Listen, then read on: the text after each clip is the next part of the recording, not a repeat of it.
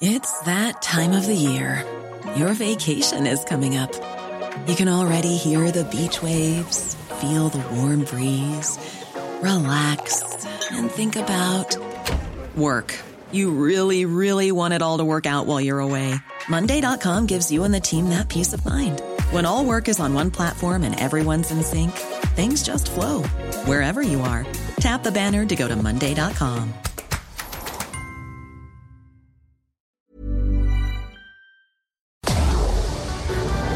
Tarde lo que necesitas saber de forma ligera, con un tono accesible. Solórzano, el referente informativo.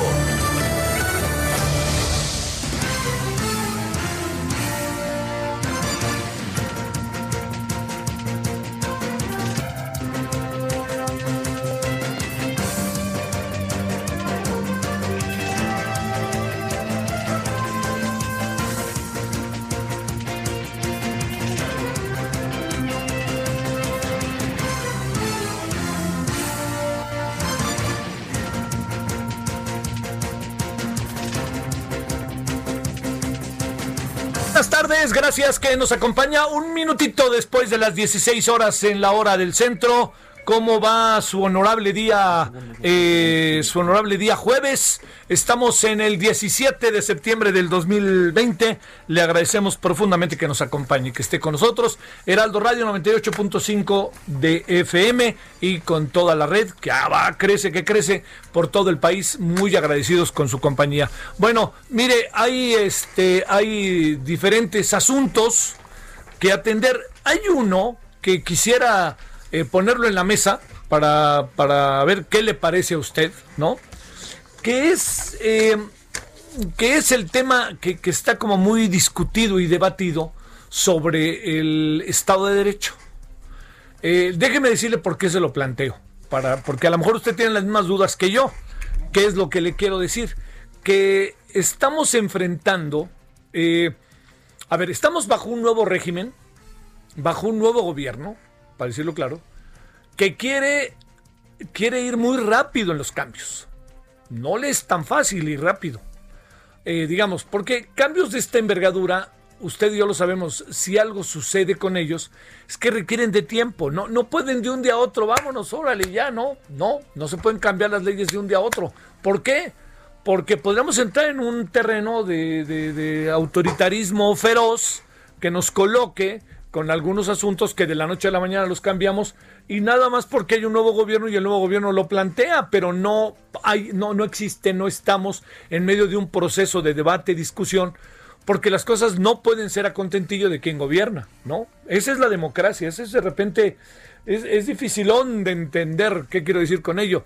La democracia lo que nos lleva es a debatir y a veces es farragoso el asunto, ¿eh? No creo que es tan sencillo. A veces es verdaderamente brutal el asunto, porque ahí va uno lentamente, ¿no? Discutiendo y a ver qué piensas tú, qué piensas lo otro. Y, hay que hacer eso.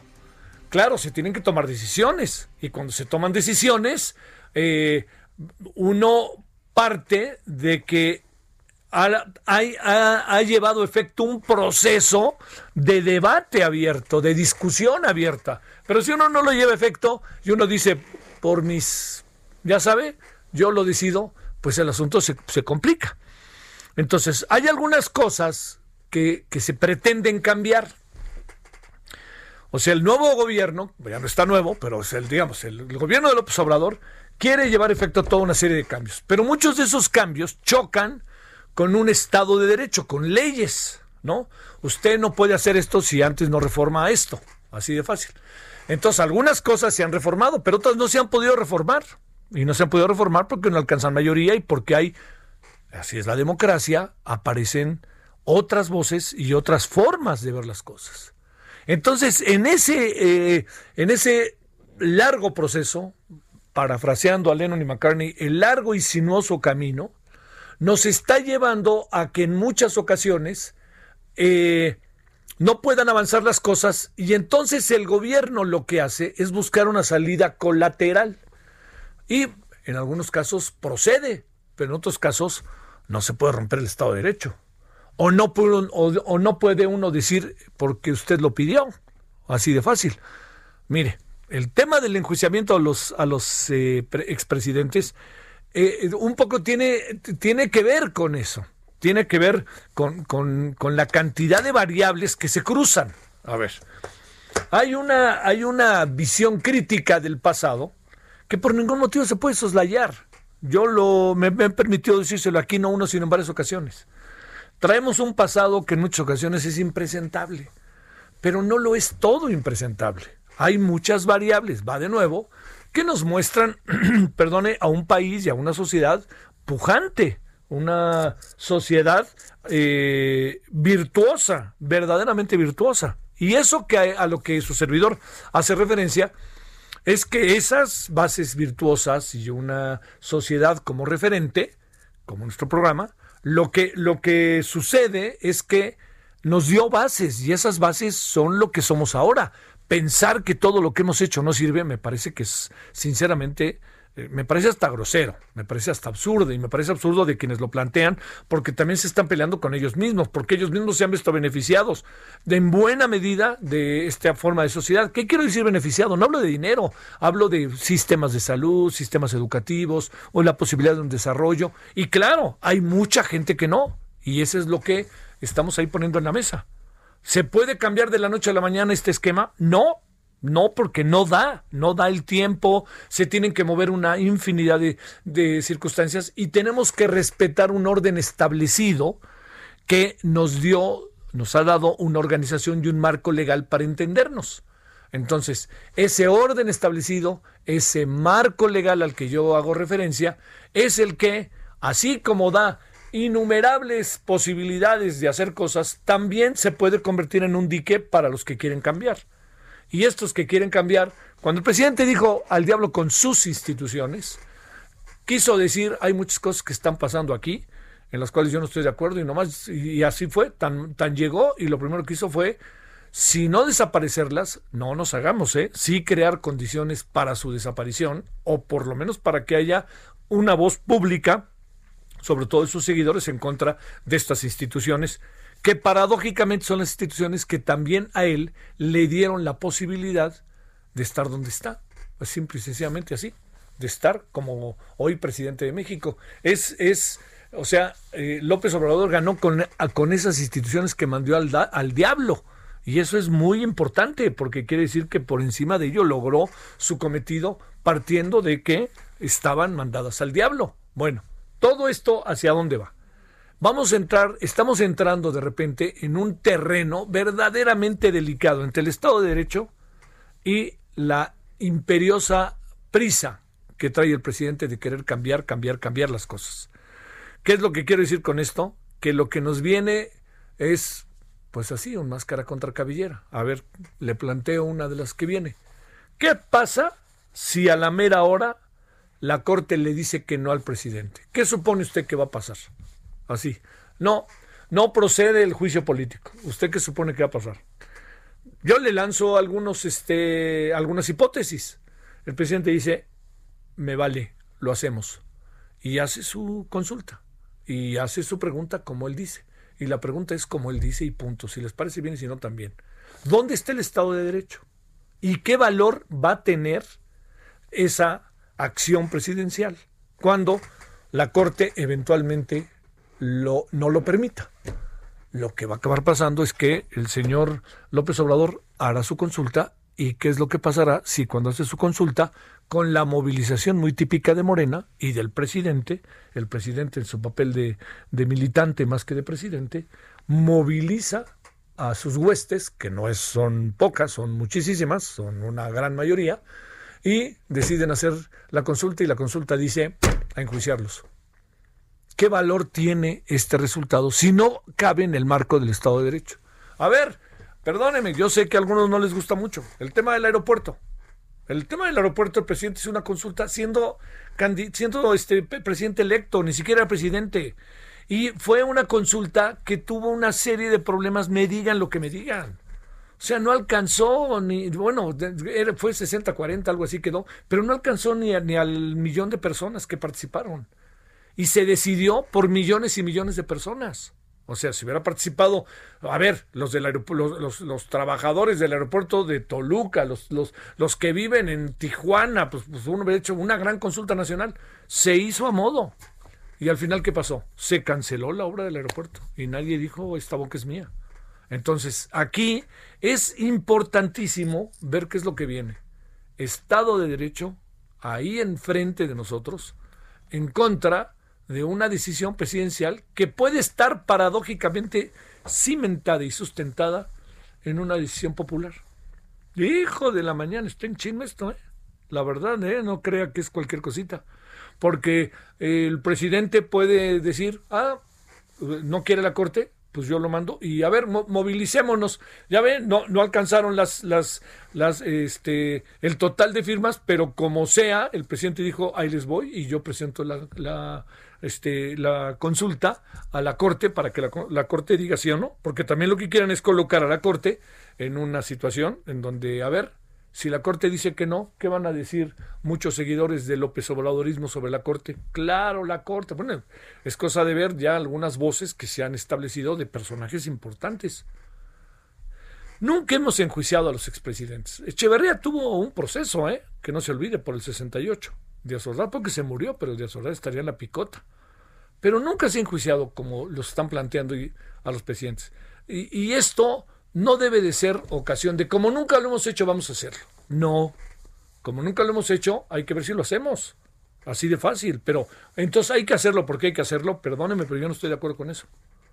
Vienen días en ese sentido muy azarosos, porque muy probablemente, le reitero, la Corte dirá que no, y muy probablemente López Obrador dirá que conste que yo hice todo lo que pude y no se pudo pero va a aparecer por ahí alguien de Morena. Si alguien le quiere poner estado de Tabasco de López Obrador, ¿usted cree que no va a aparecer alguien que diga, ahora los enjuiciamos porque los enjuiciamos, bola? Y entonces va a sumar, va a sumar, y el presidente va a decir, yo no tengo nada que ver. Yo acepté lo que dijo la Corte, pero sus huestes se movilizaron y no va a hacer nada para frenarlas. ¿eh?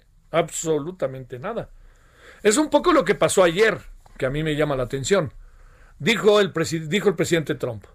Este, eh, vamos a aplicarle sanciones a México si el año que entra no nos dan pruebas evidentes de que están luchando contra el narcotráfico. ¿Sabe qué dijo hoy el presidente? El presidente dijo, yo en ese asunto no me meto, no, no amerito una respuesta. Y argumenta que hay elecciones en Estados Unidos. O sea, la verdad, le confieso que me decepciona un poco el presidente porque si esto hubiera pasado en cualquier otra circunstancia, estaríamos exigiéndole a quien gobernara que le mentara a la madre de Trump o que se defendiera o que dijera algo, ¿no? Nadie nos va a decir que nos vamos a sancionar, nosotros tenemos nuestra propia dinámica. No dijo nada el presidente, no, nada más lo que le dije. Fíjese lo que es ser opositor, lo que es ser candidato y lo que es ser presidente. Esa es la evolución que ha tenido en el pensamiento de un tema tan importante y delicado como el que tiene que ver con el que planteó Trump. Bueno, en suma, nos vienen días difíciles en esta materia. Vamos a tener muchos agarrones, que no es bueno eso, no es bueno eso. Pero si así debe de ser, así será. Pero ojalá lo que prevalezca sean las ideas, sea el Estado de Derecho. Si hay que estar transformando el Estado de Derecho, no hay que parar en esta tarea. Y no hay que parar en esta tarea, como en muchas ocasiones ya lo ha hecho el Congreso con mayoría de Morena, que han hecho cambios en muchos casos que me parece significativos y muy importantes. Pero Tampoco podemos nosotros este, pensar que el país se debe de dirigir por una mayoría sin que se consulte y sin que se debatan los temas. Ese es el es la gran ventaja de la democracia y el gran riesgo de la democracia. En eso andamos, ¿eh? No va a estar sencillo y diría Bocanel, aquel viejo locutor de radio que narraba los partidos de béisbol de la Serie Mundial, no se vayan que esto se pone bueno. Así tal cual, porque se va a poner rudo y complicado. Y ojalá lleguemos a acuerdos, porque en la tentación de pasar por encima del Estado de Derecho para alcanzar los objetivos de este gobierno no va a dejar de estar latente entre nosotros de aquí hasta el primero de diciembre de 2024. Así tal cual.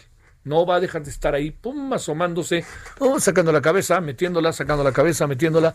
Y si se puede, le van a pasar por encima del Estado de Derecho para alcanzar los objetivos. Tema delicado, ¿eh? Tema delicado, que ojalá la gente que está cerca del presidente eh, tenga la claridad suficiente para debatir internamente estos asuntos y ver los pros y las contras. Una cosa es eh, meterse por los vericuetos del Estado de Derecho y otra cosa es pasarle por encima al Estado de Derecho. Y yo le diría, oiga, ¿no nos gusta nuestra constitución? ¿Por qué no? ¿Ha visto qué cosas? El presidente apela a ella. El presidente, ya no lo decía Helio Masferrer, el presidente lo que hizo con las arengas del grito fue interpretar la constitución. Cuando yo le dije, oye, el amor al prójimo, perdóneme, me dice Helio, Helio Masferrer, perdóname, eso algo tiene, eso algo está en la constitución, ¿eh? cuando se habla del respeto y de derechos humanos, etcétera.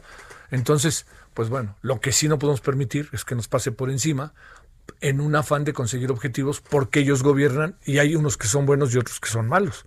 Por ahí no va, porque entonces perdemos el sentido, yo le diría, de diversificación, de democracia, de libertad, de apertura y de reconocer las diferencias entre unos y otros que son la fortaleza de una nación. Bueno, ahí le dejo eso como para que lo pensemos, ¿sale? Bueno, le cuento algunas de las noticias que están en curso y han pasado en las últimas horas, agradeciéndole que esté con nosotros aquí, 98.5 de FM en la Ciudad de México, Heraldo Radio, su servidor Javier Solórzano, el referente. Vámonos. Solórzano, el referente informativo. 16-16 en la hora del centro. Por segundo día consecutivo en la Ciudad de México cayó una intensa lluvia y se prevé que hoy llueva, que hoy llueva perdón, igual de fuerte que ayer. ¿eh? Ayer nueve demarcaciones se activaron alerta roja y púrpura. Benito Juárez, Álvaro Obregón y Coyoacán fueron las alcaldías con más daños. Aquí donde estamos, que es Benito Juárez, bolas. Estuvo rudo. ¿eh? Para este día continuó el pronóstico de lluvia fuerte, ahora para el oriente, poniente y sur de la ciudad. Y esto será a partir de 40, en 45 minutos. Quien está presentando su, bueno, ya presentó su informe de gobierno fue Claudia Sheinbaum, jefa de gobierno de la ciudad. Señaló que la lluvia de ayer fue de una intensidad histórica. En los últimos 20 años solo en seis ocasiones se han registrado una acumulación de más de 100 litros de agua por metro cuadrado en un día, como ocurrió ayer. En total se reportaron 102 encharcamientos, 10 inundaciones, además de 1.459 viviendas afectadas. Para esta temporada, otoño-invierno se pronostica el ingreso de perdóname, 54 frentes fríos a México. Ojo, 54 frentes fríos a México y imagínense los de todo el país. Ahora sí que a las vivas. Según la Conagua, esta cifra es mayor al promedio de la climatología en 1981-2010, que es de 44 sistemas. Bueno, luego de que Donald Trump amenazara, ya le conté yo, el presidente dice, no amerita respuesta a lo que dijo de que nos iba a sancionar si no resolvíamos el problema. Y el presidente ya sabe, amor y paz. Amor y paz con Trump. Bolas, ¿eh? Yo, yo insisto, no se trata de mentarle la madre a Trump, ¿eh? Pero uno tiene que poner un alto, ¿no? Ahora resulta que nos van a sancionar. ¿Y yo? ¿Y por qué? ¿Por qué no una respuesta como esta? Mire, se lo digo. Respuesta no es, no, no, no estoy diciendo, a ver qué, nos vamos en el callejón. No. Una respuesta como esta. Nosotros eh, venimos haciendo un gran esfuerzo que nos ha costado un enorme trabajo, incluso como es público y sabido, vidas humanas.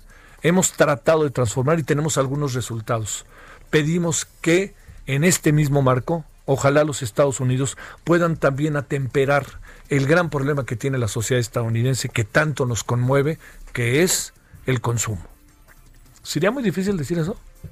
Y nos hubiera colocado como con la cara en alto, ¿no? Bolas, don Cuco. Bueno, le cuento que la secretaria de Gobernación, Olga Sánchez Cordero, muy importante esta reunión, estuvo con las víctimas de feminicidio y violación a los derechos humanos, quienes mantienen tomadas las instalaciones del Centro Nacional de Derechos Humanos del Centro Histórico de la Ciudad de México. Es el segundo diálogo que sostienen con la intención de llegar a un consenso para la atención de los casos y la liberación del inmueble. La madrugada de hoy, cinco mujeres, para que veamos en qué andamos. Cinco mujeres murieron, cuatro personas más resultaron heridas tras un ataque durante un velorio en la colonia Gidal de Celaya, Guanajuato. Van en las últimas semanas dos velorios que terminan en matanzas. Las víctimas velaban a un joven que había sido asesinado horas antes. Los atacantes llegaron a bordo de dos camionetas y dispararon. Las autoridades ubicaron uno de esos vehículos, lo que provocó una segunda balacera en la colonia Hacienda Natura, que dejó un muerto tres detenidos. La presa La Boquilla fue declarada recinto oficial del Poder Legislativo local, por lo que los diputados sesionaron hoy ahí y leyeron exhortos contra el gobierno federal para realizar, para respaldar, rectificó a productores agrícolas y en apoyo al plantón de trabajadores del campo que rechazan que la Guardia Nacional vigile la presa. Sobre el tema, otra vez el presidente dijo que buscará ayuda de otros estados del norte si se llega a tener dificultades para cobrar los adeudos de agua con Estados Unidos con el objetivo de evitar infringir un tratado internacional de 1940 64 la fecha, límite es el 24 de octubre. Yo la verdad, señor presidente, no sé con qué estados podría contar del norte, ¿eh? porque usted anda de la greña con el de Coahuila, anda de la greña con el de Chihuahua, anda de la greña con el de Nuevo León, anda de la greña con el de Tamaulipas, ¿eh? Está difícil eso. Bueno, al rendir su segundo informe de labores, la jefa de gobierno de la Ciudad de México aseguró que para atender la crisis sanitaria por COVID-19 se destinaron más de 4.700 millones de pesos y no se distrajeron las diferentes prioridades de la Ciudad de México. El presidente de la Junta de Coordinación Política en el Senado, Ricardo Monreal, advirtió que no comparte la iniciativa de consulta popular sobre un ingreso básico universal, pero será una, comisión la que analice la viabilidad del tema. Señaló que no descalifica la propuesta presentada por PAN, PRI, PRD con apoyo de senadores de Morena y Movimiento Ciudadano. Sin embargo, consideró que le hubiera gustado un mayor consenso. Eso fue lo que dijo. Al ratito hablamos del tema. La Asociación Latinoamericana de Micros, Pequeños y Medianos Empresarios indicó que de abril a agosto se cerraron 320 mil MIPIMES en México como consecuencia de la crisis económica y sanitaria de COVID-19, la cual dejó desempleados a 2.300.000 trabajadores. Le cuento esta tarde de día jueves que México y Estados Unidos acordaron extender hasta el 21 de octubre, bueno, las razones son más que obvias, ¿eh? Son más que obvias. Yo creo que por más que no nos guste, no hay de otra, ¿no? Esta decisión de los dos gobiernos. Las restricciones de tránsito terrestre, no esencial en la frontera. ¿Qué quiere decir? Que si usted cruza los Estados Unidos por la vía terrestre, se lo van a impedir si no es una actividad esencial. A diferencia de lo que puede pasar con el, eh, el tema de la, del transporte aéreo, ¿no? Esto implica que continuará la prohibición para viajes turísticos y privilegiando las actividades productivas, comerciales y laborales. Bueno, y el caso Luis Videgaray, a ver qué le parece esto.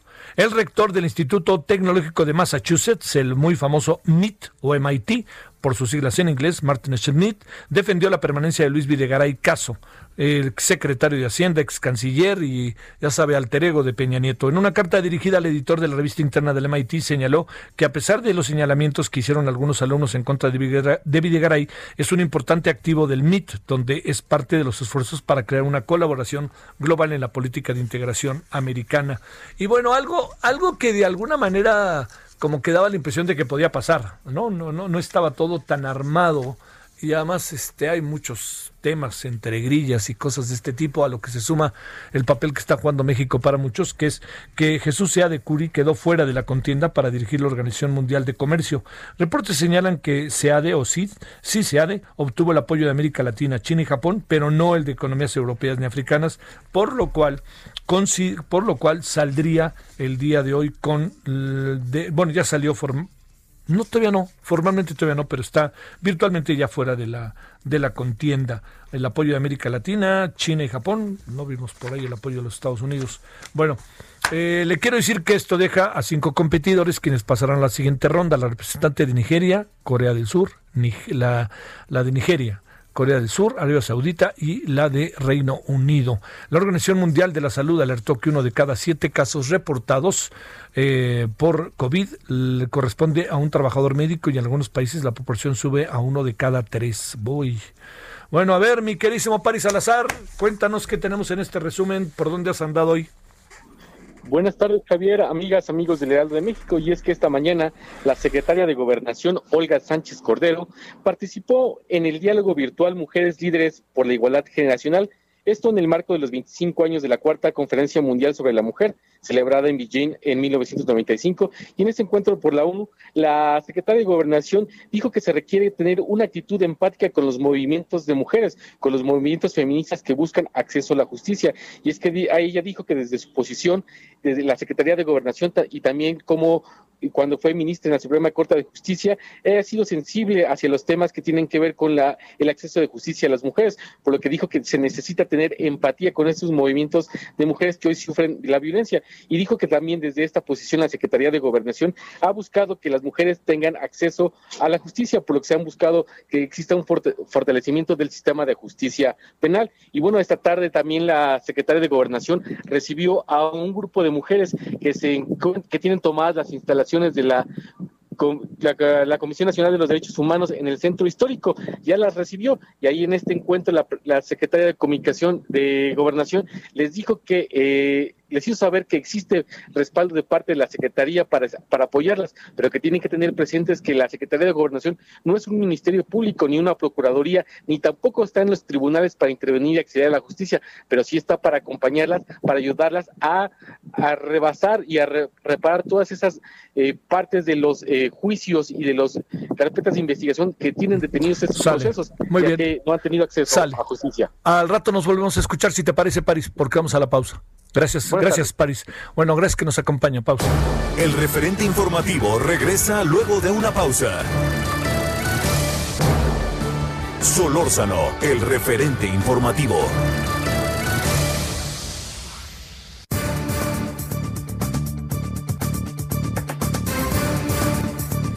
Bueno, vámonos a las 16:32 eh, en la hora del centro. Bueno, eh, pues, pues fue su decisión, dejó de ser legisladora, pero hubiera estado bueno este, que se quedara Vanessa Rubio, porque quizás los debates sobre el presupuesto en el cual ella tiene experiencia hubiéramos entrado en un, en un buen debate que pues todavía no se da y leyendo sus artículos, el del Heraldo de esta semana, y dije, pues a ver qué nos cuenta si, si vamos más a detalle, ¿no? A ver cómo ve las cosas.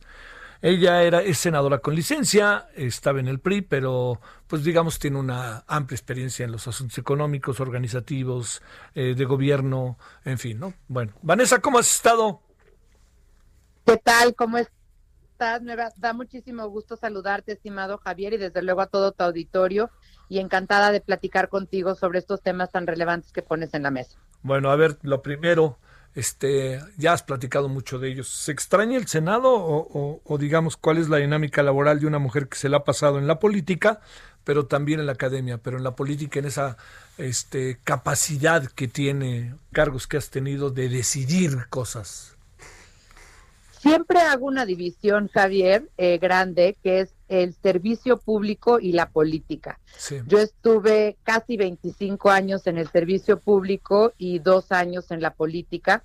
Son fascinantes ambas. Evidentemente mi experiencia mayor es justamente, como señalabas, en el hacer políticas públicas. Y desafortunadamente quizá el contexto actual político eh, en, México eh, no ha permitido que justamente en el legislativo se den esos debates que uno hubiera esperado y que y que pues son para contribuir al, justamente a que se cambien, a que se modifiquen, a que se mejoren políticas públicas en el país. Pero bueno, desde cualquier trinchera seguimos hablando, debatiendo y en, en, efecto ahora más en la parte de la academia, como también me he vinculado mucho por más de 15 años. Bueno, a ver, este ¿El país va a crecer 4.6% el año que entra? No, eh, no hay razones por las cuales eh, México tenga la posibilidad de crecer 4.6% el año que entra. Eh, lo dijimos el año pasado y lo dijimos el antepasado. Este es el tercer paquete eh, que ya presenta esta administración. El primer paquete eh, esperaban un crecimiento de 2.5%, Javier. Acabamos creciendo menos 0.3%. El segundo año, que es este, esperaban que creciéramos 2% vamos a acabar creciendo alrededor de menos 10%, aunque Hacienda espera menos 8%. Yo eh, confío más en el consenso del mercado, que es menos 10%, y tienes, bueno, el peor escenario de Banco de México que habla de hasta un menos 12.8%. Y en ese sentido, eh, tendrían que haber cambios muy de fondo, muy estructurales para poder crecer distinto el año que entra para poder tener una recuperación como la que espera Hacienda, cercana al 5% positivo, y, no se ve ahí. ¿Por qué no se ve ahí?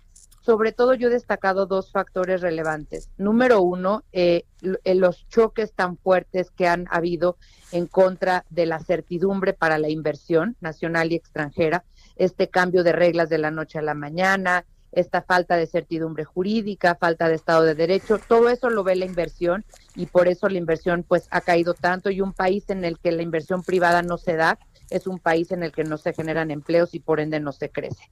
Y por el otro lado, otra transformación estructural que, que podríamos ver que corregiría el rumbo por el que vamos sería una política energética coherente, pero sobre todo financieramente viable la política energética que estamos siguiendo es sin duda distinta a las anteriores y yo fíjate que soy de esas que, aceptaría yo cambios de cualquier índole prácticamente para, para poder mejorar, pero lo que no se vale es cambiar y empeorar. Y esa es la situación en la que estamos si uno piensa que el año pasado Pemex perdió 340 mil millones de pesos y este año eh, ya va por ahí de los 900 mil millones de pesos. Así es que si esos dos cambios no se dan, eh, a dar certidumbre a la inversión y por el otro lado una política energética que sea financieramente viable, no hay ningún elemento para que crezcamos ese 4.6%. ¿Crees que le van a quitar a Pemex su su, este, su tarjeta, como quien dice, de confianza, de, de crédito, este, de empresa, etcétera, eh, en esto que se ha manejado tantas veces? Ya se la quitaron, este año se la quitaron con el segundo downgrade, eh, ya Pemex, eh, digamos, tradea o se comercializa en los mercados financieros como bonos basura. Esto sucede cuando ya estás debajo del grado de inversión por dos, al menos dos calificadoras, lo cual es el caso. La parte aquí preocupante, Javier, es el soberano, el soberano que es, digamos, México país. Eh, ya ahorita empieza a preocupar mucho si uno habla, uno habla con los mercados, empieza a preocupar mucho la falta de crecimiento de México y empieza a preocupar que sea más bien México país el que pueda perder el grado de inversión hacia el 2021 reitero, si no se hacen las correcciones necesarias para recobrar la ruta del crecimiento económico. Y este pues no lo vamos a alcanzar con austeridad, que ya está siendo más austericidio que austeridad, y no lo vamos a recobrar eh, porque además ya se nos acabaron los colchoncitos, ya se nos acabó el Fondo de Estabilización de Ingresos Presupuestarios, que se los dejamos en 280 mil millones de pesos, este año va a estar prácticamente en ceros. Eh, ya entonces se va a haber acabado también este año el Fondo de Estabilización eh, de las entidades federativas, que se había dejado en 92 mil millones de pesos, y para entonces pues ya recogieron todos los fideicomisos que pudieron haber recogido. Entonces, ahora sí que el 2021 no va a haber nada sobre lo cual caer y eso hace también que sea difícil prever un crecimiento eh, superior a, a 1% en, en, el caso de mi análisis. A ver, eh, vamos a ver, eh, hay una... La austeridad como obsesión, si quieres, o austericidio, como lo mencionas, Vanessa, eh, pero digamos, el, el, el, presupuesto de, para el año, dos, para el, el, paquete económico 2021, eh, tiene eh, algunas partes en donde se mantiene el, intento de las políticas públicas ah, medio castigado y se mantiene las grandes obras. A ver, esto, ¿cómo verlo si al final una inversión ahorita que es, pregunto, tan ruda, tan dolorosa, tan fuerte, tan austeridad, eh, quizás en el mediano plazo nos puede dar resultados. O sea, estamos apretando para luego desapretar. ¿Podría esta hipótesis tener valor o no hay cómo? Yo no estoy de acuerdo eh, en eso en la actualidad, Javier. Yo creo que es muy importante cortar excesos y esa parte de la austeridad es bienvenida, es aplaudida, pero ya pasamos a la parte, digamos, ya pasamos de la grasita a la piel, al hueso, y, y, eso tampoco es bueno para, para cualquier país porque pues el gobierno deja de ser eficiente, el gobierno deja de poder funcionar. Y mira, eh, uno puede estar a favor o en contra eh, de poder tomar un poco más o un poco menos de deuda y de la parte, y, se celebra que, que, que Hacienda ya tomado el timón contra viento y marea, porque la verdad es que eh, en este gobierno pues no le han ayudado a Hacienda a crecer, esa es, esa es la verdad. Hacienda ha hecho lo posible por mantener finanzas públicas sanas, pero con todo y todo, en esta coyuntura, y yo ponía un ejemplo en un artículo que escribía yo el día de ayer, pues México ha puesto menos de, un 1 porcentual del PIB para reactivar la economía, para, para tratar de que la caída sea menos fuerte, menos dolorosa y menos larga. Eh, y, y, y, si tú te fijas, claro que se dice no hay que compararnos con, con los del G20 porque, porque son países desarrollados. Estados Unidos 15%, Reino Unido 19%, Alemania 36%. Está bien, no nos comparemos con el G20, pero comparémonos con América Latina. Nosotros, reitero, menos del 1%. Perú 12%, Colombia 8%, Chile 5.5%, Guatemala 3.4%, Paraguay 2.5%. Es decir, sí estamos muy por debajo de lo que se hubiera esperado que, que fiscalmente se apoyara sobre todo a las personas vulnerables, a las personas que se quedan en desempleo y a las micro, pequeñas y medianas empresas y, en general a la planta productiva, porque luego es mucho más caro o imposible Javier, abrir una empresa que ya quebró. Entonces, para tratar de que esto no sea tan profundo, lo que ahorita tendrías que hacer es justamente eh, desapretar un poco el gasto. Nadie dice que se, se vuelva esto en, una, eh, en un gasto sin límite, ni, ni controles, ni además segmentado. No es lo mismo lo que necesita una mediana empresa que una MIPYME, eh, perdón, que una microempresa. Pero por el otro lado, el no actuar a tiempo fiscalmente nos va a costar más a la larga, desafortunadamente. Reitero, la austeridad, bienvenida, pero ya pasamos otra vez, pongo este ejemplo, de la grasita a la piel al hueso, y esto tampoco es bueno porque justamente va a, limitar nuestra capacidad de crecimiento. En esta sistemática revisión del pasado, Vanessa Rubio, ¿se puede aplicar aquello del 93, 94, del 94, 95, de este, nos dejaron la economía puesta con alfileres, sí, pero ustedes se las quitaron? La herencia que tiene este gobierno de lo que ustedes hicieron, ¿los lo coloca al presente gobierno en una situación verdaderamente en entredicho o qué? Yo no diría que la economía estaba en alfileres y deja tú que lo diga, no lo diga yo no lo dice Banco de México, no lo dice el INEGI, no lo dice el Fondo Monetario Internacional, no lo dice el Banco Mundial, no lo dicen los mercados internacionales. Eh, se llevaban eh, ocho años, seis años de crecimiento promedio 2.5%, muy por debajo de lo que deberíamos de haber crecido, y esta es una crítica que hago a, a lo que se sucedió antes de diciembre del 2018, muy debajo del crecimiento, pero a ver, como les digo, aquí en China 2.5 es mejor que cero y no se diga mejor que menos 10. Entonces, además, eh, se dejó, reitero, estos colchones para caso de, ahora sí que rompas en caso de emergencia. Eh, este fondo de era justamente para momentos de crisis, 280 mil millones de pesos, que no crean que se gastaron este año solamente por coronavirus. Se gastaron desde el año pasado, pues porque no se alcanzó la meta de crecimiento y el año pasado no había coronavirus. Y también se gastó el fondo de eh, entidades federativas y también se van a gastar los fideicomisos. Entonces, no, yo te diría, había una economía financieramente robusta y, con estos colchones que estaba creciendo, sí, muy por debajo de su potencial, pero reitero, 2.5% siempre es mejor que cero. Ajá, a ver, este, eh, el, país se ha dejado de endeudar, como dice el presidente, Vanessa? No, el país hoy está más endeudado que cuando se recibió hace dos años. Eh, y esto eh, es muy importante, Javier, destacarlo. Eh, no es nada más que se tome más deuda por encima del techo eh, de endeudamiento que aprueba todos los años el Congreso, sino como se mide la deuda y como se debe de medir es como proporción de tu PIB. Como proporción del PIB, la deuda estaba en 44% del Producto Interno Bruto del país y hoy, de acuerdo a Hacienda, este año va a acabar en más de 55%. Los mercados eh, hoy sacaban un documento que creen que va a llegar a 60% del PIB. Entonces, aunque tomes el de los mercados, de 60% o tomes el de Hacienda de 55%, estamos hoy más endeudados de lo que estábamos hace dos años con respecto al PIB, que era 44%. ¿Por qué razón estamos más endeudados si no se han pedido préstamos? Porque crecemos menos.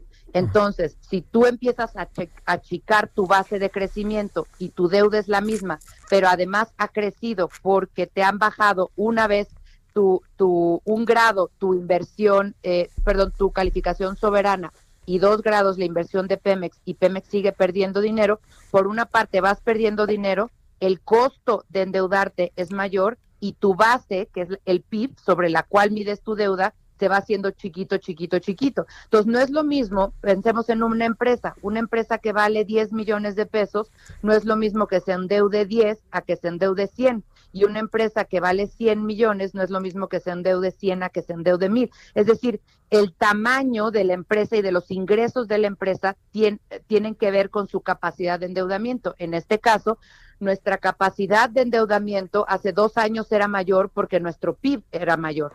Ahora nuestra capacidad de endeudamiento es menor porque nuestro PIB es mucho menor. Eh, efectivamente, este gobierno gasta menos si este gobierno gasta menos, eh, te los reportes al gobierno han sido han sido eh, brutales. Yo te digo, yo creo que era importante eh, cortar cualquier exceso, pero ya el cortar la capacidad operativa de las secretarías está siendo un problema y ahí sí se puede hablar con muchos funcionarios del gobierno federal actual que lo están viviendo en carne propia. Pues, ¿Qué va a pasar?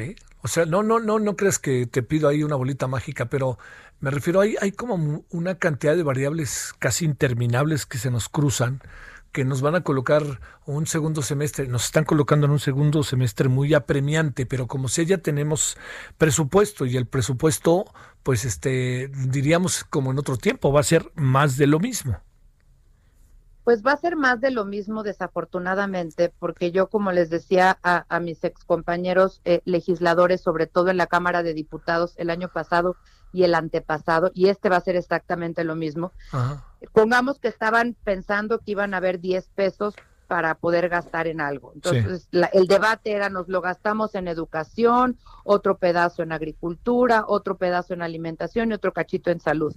El problema cuando no creces lo que esperas, es que esos 10 pesos no se van a materializar, nunca los vas a tener, porque ni el primer año se materializaron los ingresos que esperaban en el paquete, ni el segundo año se van a materializar los ingresos que esperan de este paquete, ni el año que entra se van a materializar. Entonces ese es el problema. Cuando tú partes de una base de crecimiento que no se cumple, tus ingresos presupuestales y tus ingresos petroleros, en este caso, no se materializan. Entonces, cualquier debate que tengas sobre el presupuesto es prácticamente etéreo, porque a la mitad vas a tener que volver a recortar o vas a tener que endeudarte porque vas a requerir recursos para poder seguir financiando actividades esenciales en el país. Entonces, sí estamos en una situación muy apretada. Eh, seguimos teniendo eh, finanzas públicas que, reitero, Hacienda ha hecho todo lo que ha estado en sus manos por mantenerlas sanas, pero pues sin crecimiento se van a ir deteriorando necesariamente. Y por el otro lado, pues como bien decías, una serie de proyectos eh, que, se que se han priorizado por encima de cualquiera otro y ojalá fueran financieramente viables, pero no son financieramente viables, van a generar empleo de corto plazo y ese empleo se va a crear de manera artificial porque no es empleo que digamos que reditúe económicamente al país. Entonces, eh, van a tener que haber cambios de rumbo eh, sí o sí si es que se quiere retornar a la senda de crecimiento económico. Si no, pues habremos tenido seis años de no crecer económicamente y yo pues no recuerdo en mi cabeza ninguna otra administración que no haya crecido en seis años, ¿no? De, de lo que alcanzas a, desde, desde el área en donde estabas en el pasado gobierno, ¿el sistema de salud se quedó hecho un batidillo? Yo creo que no era un sistema de salud eh, robusto, era un sistema de salud muy mejorable, pero reitero, eh, cualquier cambio, yo estaba abierta y sigo estando abierta a cualquier cambio que sea para mejorar. El tema es que cuando los cambios han sido para estar peor, pues ahora sí que ahora sí que no no es lo ideal y no es lo que esperamos. Entonces, ojalá quepa, quepa el análisis, quepa la autocrítica, quepa la revisión de los números, eso es muy importante. Lo que no se mide no se puede mejorar y necesitamos en México mejorar eh, el sistema de salud, necesitamos mejorar el acceso a derechos en general, no solo salud, sino educación, vivienda, servicios básicos a la vivienda. Y bueno, pues la CEPAL calcula que en México van a haber 8 millones más de personas en pobreza este año producto de la crisis y eso también va a requerir grandes cantidades de recursos para, para atenderlos y para priorizar estos sectores vulnerables. Oye, este, ¿qué piensas que no dio, no, no pasó a la siguiente ronda el señor Seade? Pues mira, eh, yo, yo creo que era un muy buen candidato con muy buena experiencia, sobre todo en, en el GATT, en lo que precedió eh, a la OMC, el Acuerdo General sobre Aranceles y Comercio, eh, un experto en los temas comerciales. Pero bueno, aquí también son balances de poder global, equilibrios globales y, la capacidad de interlocución y de negociación global también de nuestro país.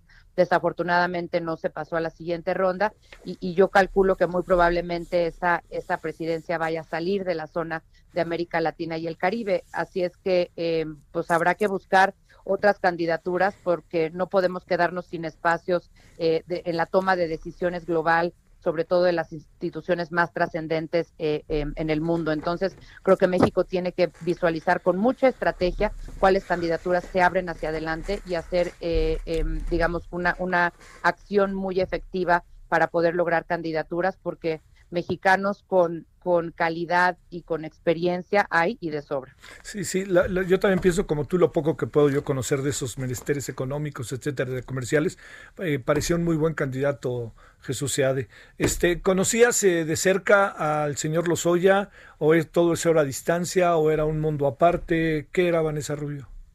No, no conocía de cerca a Lozoya, hablé por él una vez por la red para tratarle temas eh, de vinculación energética con Centroamérica. Yo era subsecretaria para América Latina y el Caribe de la Cancillería mexicana los primeros tres años de la administración pasada y coincidimos en un par de reuniones también vinculados con mi función de, de vinculación con Centroamérica, básicamente. Qué escándalo, ¿no?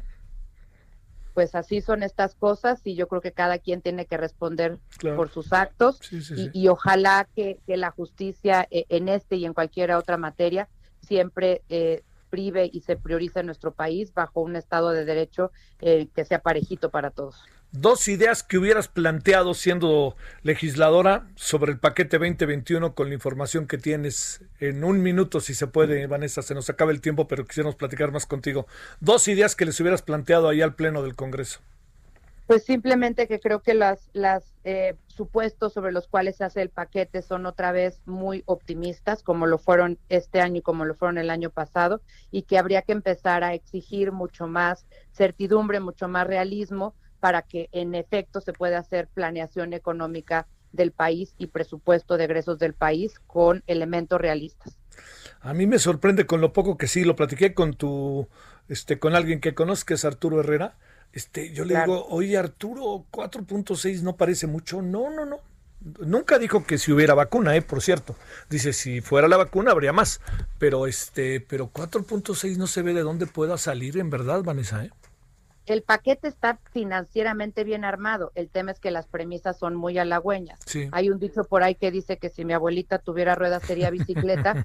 pues en este caso no, no se le ven las ruedas al paquete. Bueno, Vanessa, te agradezco muchísimo que hayamos conversado. Ojalá pronto lo podamos hacer otra vez. Muchas gracias. Me va a dar mucho gusto, Javier. Un abrazo, hasta luego. Para ti, Vanessa, Vanessa Rubio. Fíjese que, que le digo cómo, digo, yo siempre he estado muy al tanto de lo que hace Vanessa Rubio, me parece que es una economista muy interesante, en fin. Pero ¿sabe por qué? Porque le hizo columna ayer, ayer en el Heraldo, en el Heraldo, y este me llamó la atención algunas reflexiones que hizo. Ojalá le eche una miradita, mucho que ver con lo que platicamos hoy, por cierto. Francisco Nieto, cuéntanos. ¿Qué tal, Javier? Buenas tardes. Hoy eh, una de las mañaneras más largas de duración. El presidente Andrés Manuel López Obrador tocó el tema de la rifa del valor comercial del avión presidencial y destacó tres puntos. El primero, que luego del éxito obtenido habrá más rifas como la del 15 de septiembre. Aún no sabe qué se va a rifar, pero digo que hay ranchos, residencias, yates, aviones y alhajas que se decomisan al crimen organizado y todo eso puede ser parte de una gran rifa. Segundo punto, Javier, el presidente también anunció una primera licitación de dos mil millones de pesos para la adquisición de equipo médico. Este dinero son de los recursos obtenidos por la rifa del avión, el cual sigue en proceso de venta. Y el tercer punto es, que habrá otros dos mil millones de pesos para equipo médico, dinero que saldrá, que saldrá del avión presidencial. Incluso explicó que ahora sí hay un potencial comprador, el cual está esperando un nuevo avalúo, con lo que se cerraría este trato. Explicó que no quería dar a conocer la información antes del sorteo para no generar confusión, pero ahora ya se puede decir que están avanzadas las negociaciones con este comprador. En la mañana también estuvo el director de la Lotería Nacional, Ernesto Prieto, quien dio un resumen del sorteo del pasado martes, explicó que se vendieron cuatro, cuatro mil millones eh, seiscientos ochenta y cinco mil ochocientos cachitos, es decir, el 78.09%. Esto significa una venta de 2.342 millones de pesos. Sale.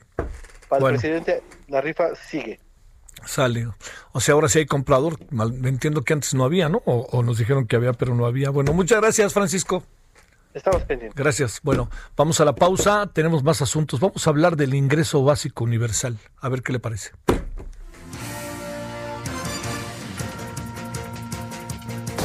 El referente informativo regresa luego de una pausa. Estamos de regreso con el referente informativo.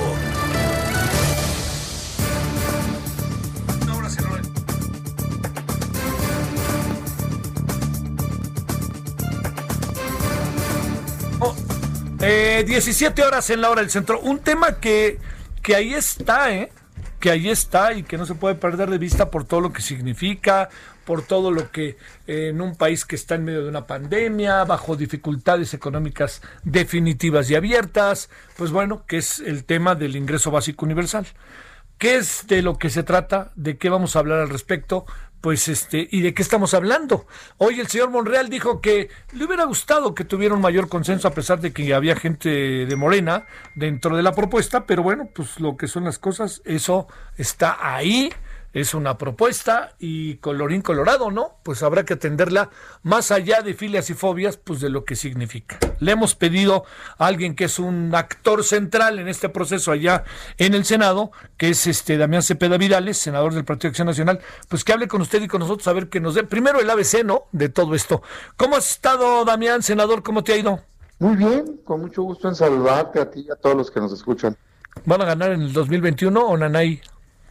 Yo espero que sí, espero que sí por el bien del país, porque le hace falta contrapesos. ¿Con qué van a ganar? Oye, ¿con qué van a ganar para el 2021? ¿Por los pues errores? ¿Por los errores del gobierno o por qué será tú? Mira, yo creo que es la suma, o sea, sin duda alguna, en la pasada elección la gente tuvo mucha esperanza de cambio y esa la encabezó Andrés Manuel, pues, ¿no? Eh, nosotros tuvimos todo nuestro esfuerzo, pero desgraciadamente, eh, pues la gente eligió otra opción. Eh, y eso es una realidad, pero también es una realidad que a dos años, pues hay una gran decepción. O sea, no ha resultado el gobierno como pensaban y no tenemos avances en materia económica, de seguridad, de democracia. De hecho, pues estamos peor. Y más allá de la crisis, ¿eh? O sea, la crisis ha venido a profundizar el tema por la mala actuación del propio gobierno, pero antes de ello ya estábamos muy mal yo sí creo que hoy lo que, lo que sería mejor para el país, más allá de en qué partido estoy yo, es que existan contrapesos, porque desgraciadamente esta mayoría artificial que tienen en la Cámara Morena, y digo artificial porque no votó la mayoría de la gente en Cámara de Diputados ni de senadores por ellos, votaron solo el 38%, pero por trampas de la ley pues tienen mayoría, eh, hace que no se debatan los temas. Por ejemplo, este, del cual hoy vamos a hablar. O sea, desde marzo hemos propuesto el ingreso básico universal para emergencia. ¿Qué es esto? Pues simplemente que se apoye a la gente que lo necesita, pues ahorita, en un, en un momento de crisis. Y no han querido discutirlo seriamente. Hoy dice el coordinador de los senadores de Morena que le hubiera gustado más consenso. Pues yo con todo respeto le digo, pero ¿y cómo para cuándo quiere? ¿Para el año entrante o cuándo? Porque tenemos marzo, abril, mayo, junio, julio, agosto, insistiendo todos los días que se vote este apoyo para los mexicanos, que si le quieren llamar de otra manera, que le llamen distinto, que si quieren que debatamos la forma, quién es el monto, lo hagamos, pero que no se puede cerrar el gobierno a apoyar a los mexicanos y no lo han querido hacer. Y mientras, según el Coneval, hay 69 millones de mexicanos que no les alcanza su ingreso para comer en México. Por eso queremos que se apodere. A ver, Damián, ¿por qué habrá, habría eventualmente una negativa? ¿Por qué habría una negativa a esta a este respecto? Sobre todo te lo planteo eh, digamos, el gobierno tiene programas de apoyo, ¿no? Hasta donde entiendo, que será que esto no llega de manera directa o llega de otra manera, no pasa por este proceso que tiene que ver con las políticas públicas del presidente gobierno. ¿Qué supones que pudiera eventualmente frenar una propuesta de esta naturaleza? Dos cosas. A ver. La primera es la creencia de que sus programas sociales son como la panacea que resuelven todos los problemas del país y esto no es así. Y lo digo con objetividad, yo voté a favor de esos programas. Qué bueno que existe hoy un programa de apoyo a adultos mayores y otro de apoyo de becas a estudiantes. Ya existían, por cierto, ¿no? O sea, simplemente se modificaron. El problema, Javier, es que no le pegan a quien hoy está afectado por la crisis, pues. ¿Quién está afectado por la crisis? El que trabajaba y perdió su trabajo, el que tenía ingresos y los disminuyó, y está documentado cómo los adultos mayores que reciben ese apoyo no estaban en ese en ese sector, pues la mayoría ya no trabajaban. Qué bueno que los apoyen, pero no son esos pues los que están ahorita, digamos, perjudicados. Qué bueno que existe, pero no resuelve el problema.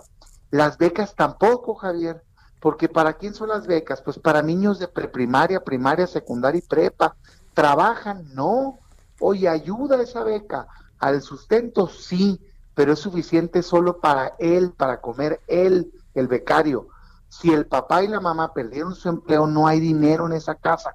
Entonces están necios con que esos programas van a solucionar y no, pues el problema son los 54 millones de mexicanos que trabajan formal o informalmente, que están pasando por una crisis y para ellos no les quiere dar nada. La segunda razón es porque está necio con sus programas, que Dos Bocas, que el Tren Maya, que el Aeropuerto Santa Lucía, y no quiere mover un peso del, del presupuesto, pues. Entonces yo lo que digo es, a mí me parecen un absurdo esos programas no generan nada de competitividad, pudiera debatir uno a uno por qué no es lo correcto para el país, pero ni siquiera me quiero pelear en eso ahorita. Yo le digo, bueno, a ver, haz un corte de caja y destina todo el recurso que puedas. Dices que tienes 500 mil millones de pesos para la crisis, destínalo a apoyar a los mexicanos. Y si no quieres, puedes contratar deuda, Javier. México le alcanza para contratar deuda. Pero lo que no se puede es cerrar los ojos y dejar en un pico hubo, según INEGI, 12.5 millones de gente que perdieron empleo, Javier. No puede ser que el gobierno diga, no, no te quiero dar nada, hazle como quieras. Y luego se nos olvida que el gobierno cerró las empresas dos meses, ya se nos olvidó porque con esta crisis todo ha pasado muy rápido, pero hubo dos meses que el gobierno dijo, no puedes trabajar, o sea, aunque quieras, no puedes trabajar. Y entonces, ¿cómo come la gente? Pues dice el gobierno, que le pague la empresa. Dos problemas. El 60% de los trabajadores no tienen patrón, son informales. No hay quien les pague, pues, ¿no? Y el segundo problema es que la mayoría de las empresas en los que son formales son micro, pequeños y medianos empresarios. No pueden pagar si no tienen ventas, pues. Por eso están en riesgo cientos de miles de eh, empresas y por eso nosotros decimos, oye, hay que apoyar como lo ha hecho Estados Unidos, Canadá, Alemania, España, Brasil, como lo está recomendando la ONU, el BID y en fin, hasta el Papa está recomendando el salario universal o el ingreso básico universal. A ver, déjame plantearte para que estemos todos en lo mismo. ¿Qué significa ingreso básico universal? ¿De dónde saldría la lana?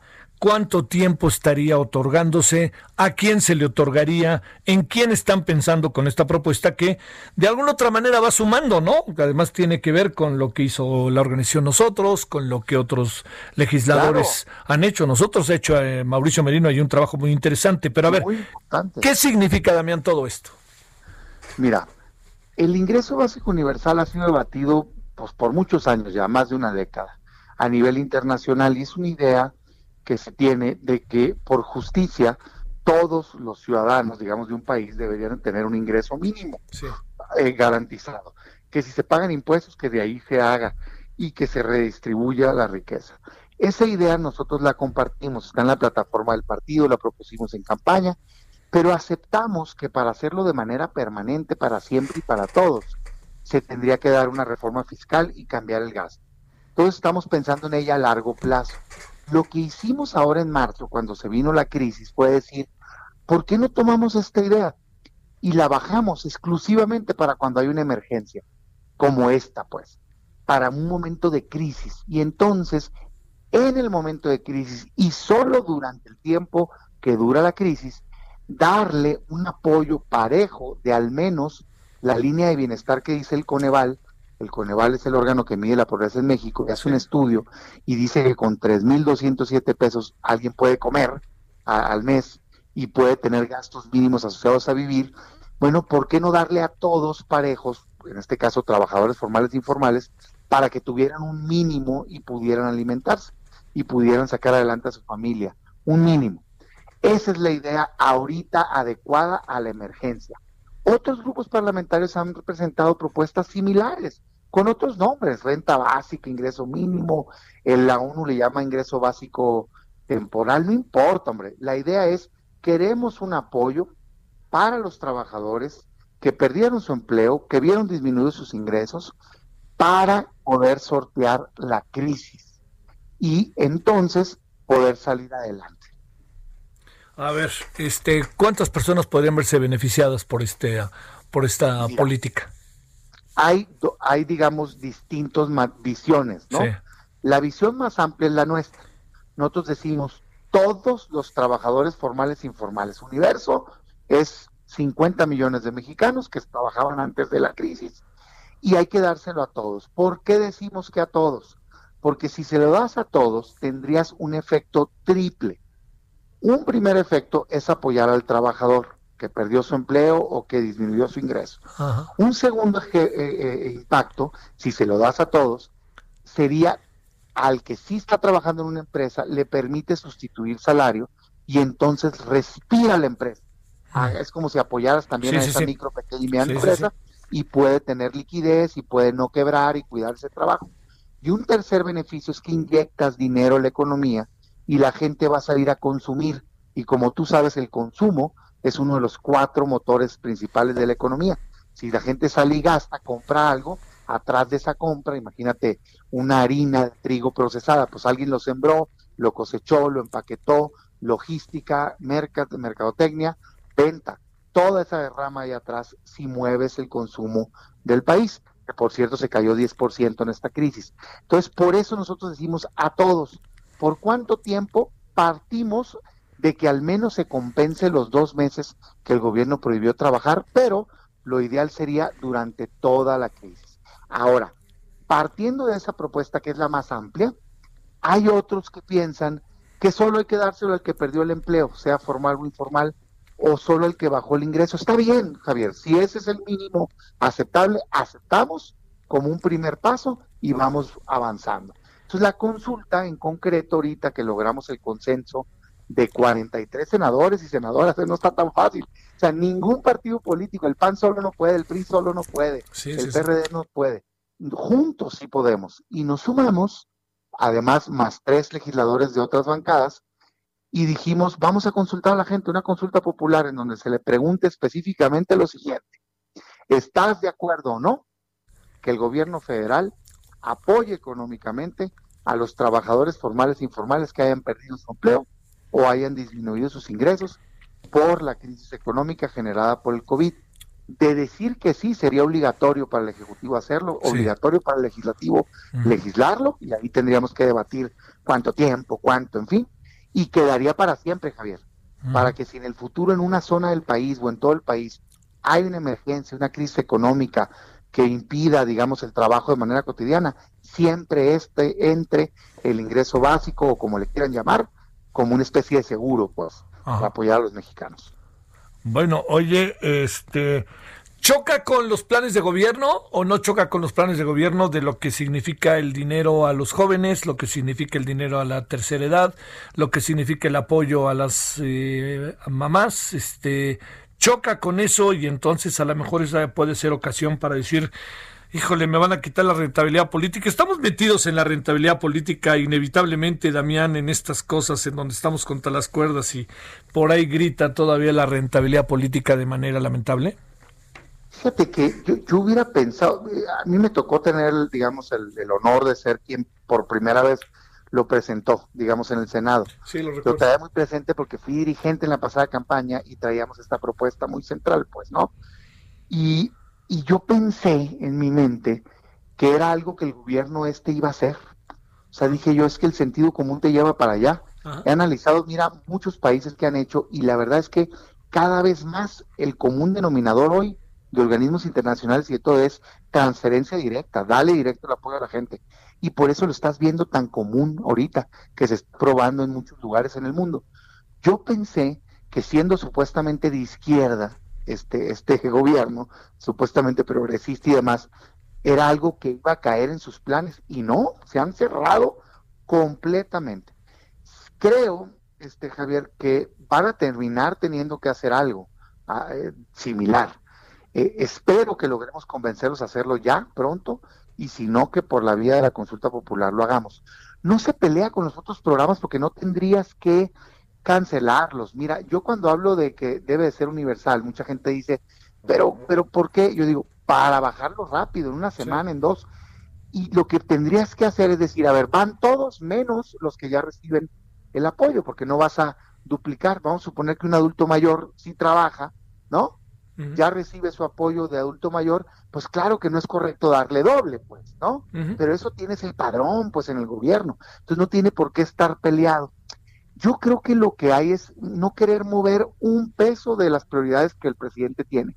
Pero es que no están funcionando, Javier. O sea, el país pasa, el año pasado se atoró y no creció, decreció. Este año, pues ve nada más los números. Se estima menos 10%.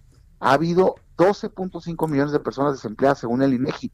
Entonces, no está funcionando, tienen que cambiar de estrategia. Y cuando me dicen a mí que no cansa, yo les digo, miren, por favor, hombre, me tocó ser presidente de Comisión de Hacienda, secretario de, presupuesto. No, no, no me van a venir, así que no alcanza. ¿Sabes de qué tamaño es el presupuesto federal? 6 billones de pesos al año, Javier. 6 billones, 6 billones de millones. ¿Cómo no va a alcanzar para destinar un ingreso básico universal? Claro, en eso están pensiones y demás, pero sigue teniendo el gobierno federal más de mil millones disponibles al año. Y si no, tiene deuda. Y dice el gobierno, yo no quiero deuda. Ay, por favor, ¿a quién quieres engañar? El año pasado un billón de deuda nueva tuvo. Sí, 600 mil directo el gobierno, más Pemex, más CFE. Entonces, no, la verdad de las cosas es que numéricamente, y el día que quieran lo debato, digamos, con quien quieran, claro que alcanza. Ah, claro, tienes que hacer una reorientación de gasto, tienes que dejar de, de gastar otras cosas, pero ¿qué es más importante que apoyar a la gente. Yo no, no me cabe en la cabeza cómo puede salir un dato como el del Coneval de 69 millones de mexicanos que sus ingresos no les alcanzan para la canasta alimentaria adecuada al mes y que el gobierno diga, carajo, tengo que hacer algo, no, no me cabe en la cabeza. Por eso Estado insiste, insiste. Y hoy de veras que me da un gusto enorme que hayamos tenido esta suma de esfuerzos y mi reconocimiento para todos los legisladores que firmaron. ¿eh? ¿Va a pasar o no va a pasar? Yo espero que sí, Javier, porque mira, se tiene que votar en la Comisión de Gobernación y luego en el Senado. Entonces yo no, yo, yo de, veras, yo no me imagino a alguien queriendo poner su nombre y apellido, diciendo, que no. Sí, claro. ¿Verdad? Entonces vamos a dar el debate con toda fuerza. Y mira, es que gasto no se puede, dicen, adrede no le pusimos el monto, Javier, a la consulta, precisamente para que no nos dijeran eso. O sea, el, el derecho es el que van a hacer y ya después se tendrá que legislar al respecto. Me parece una causa justa, todo mundo en el discurso dice que sí, o sea, tú lo puedes ver ahí en el Senado, cada debate, no, estamos de acuerdo, pero hay que ver cómo. Y yo les digo, oigan, está bien, pues ¿cuándo? Es que vamos a hacer un grupo de trabajo, nomás están pateando el bote. Digo, ahí estamos en el grupo de trabajo, con gusto vamos a seguir participando y ojalá y lo votemos ya, pero les repito, va marzo, abril, mayo, junio, julio, agosto y septiembre y no se ha aprobado nada. No, no, no, y, estamos contra las cuerdas. Oye, Damián, por último, es, bueno, déjame decirte, Damián, que hoy en la noche invitamos a Patricia Mercado al programa allí en Tele y a Mauricio Merino para seguirle con el tema que entiendo que entiendo que no es lo mismo, pero es igual como dicen, ¿no? Este muy similar, yo 100%, ¿eh? Oye, ¿qué va qué va a acabar pasando? ¿Cuándo se discutirá esto? ¿Cuándo lo subirán al pleno? Tiene que gobernación, la Comisión de Gobernación decir algo, ¿no? Primero. Tiene que, yo espero que la semana entrante ya se debata esto. Sigue pasando el eh, tiempo, ¿eh? Y para emitirle la pregunta a la Corte, porque hay un debate, seguramente algunos he escuchado que dicen, es que la constitucionalidad, yo les digo, oye, eso le toca a la Corte, pues, no tú te quieras convertir en Suprema Corte, ¿no? Este, deja que la Corte se pronuncie no estamos poniendo el monto, estamos generando el derecho. Entonces yo esperaría que podamos en este mismo mes resolverlo y que se defina. Y sería una muy buena idea. ¿Por qué la gente no puede decidir sobre el destino de eh, los apoyos?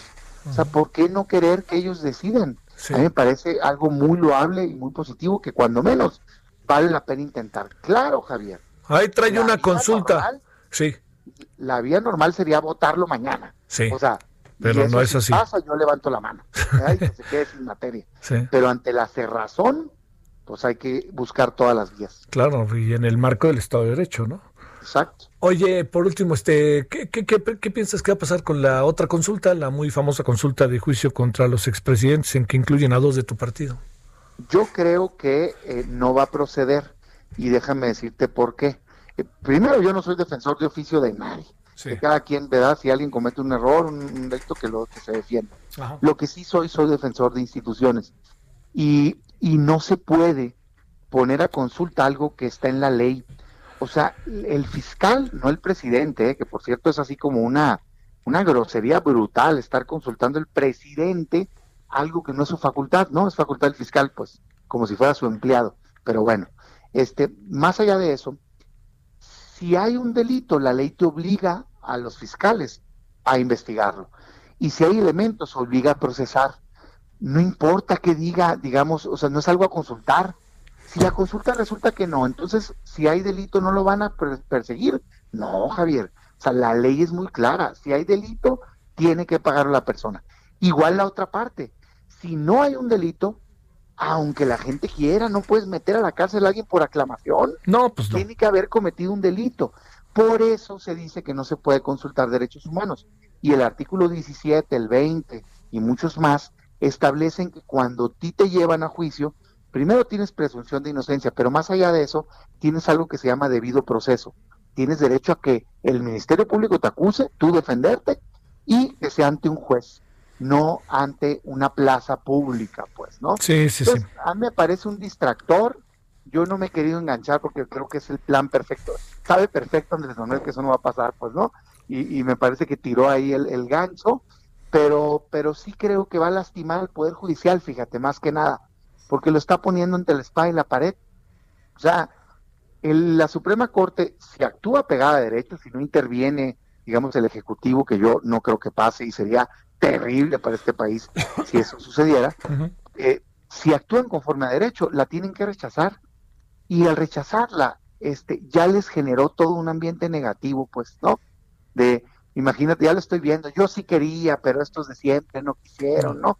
Entonces lastimas un órgano que necesitamos que sea fuerte para que pueda ser árbitro entre el ciudadano y el gobierno, entre el poder legislativo y el ejecutivo, y que decida quién tiene la razón. Entonces no me parece perversa la, la, la consulta que sacan. Damián Cepeda, te mando un saludo y el agradecimiento que estuviste con nosotros. Gracias, un abrazo, un saludo. Gracias, hasta luego, buenas tardes. Pues bueno, ahí escucha usted lo que tiene que ver con la, eh, pues bueno, con lo que todo, con lo que hemos visto en estos días respecto al tema del ingreso básico universal.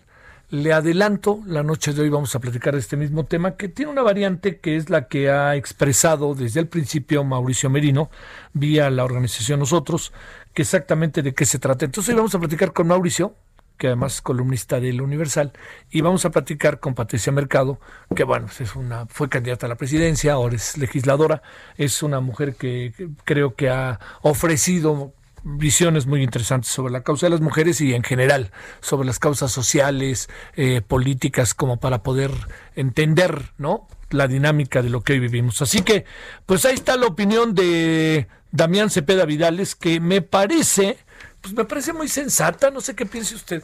Que, digo, que ayude, ¿no? Que ayude. A mí no, no alcancé a entender muy bien, habrá que luego ir a detalle porque luego uno se adelanta, ¿qué quiso decir Ricardo Monreal cuando dijo que le hubiera gustado que tuviera más consenso?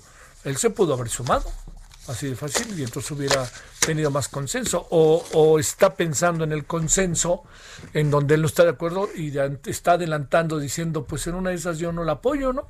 Así de fácil, si no tiene, o sea, desde de antemano dijo, pues, si quieren pelear traigan más gente, ¿no? Ese es, vaya usted a saber. Sinceramente no me queda muy claro qué es lo que lo que se planteó, pero por lo pronto pues esto ya camina y la semana, bueno, ya camina para su debate, no camina para su solución que quede claro, va para el debate y así es esto de la democracia. Espero que espero que no lo dejen pasar por alto y ojalá nos acompañe también. Si usted perdió el empleo, pues tiene que ver con usted. Así de fácil.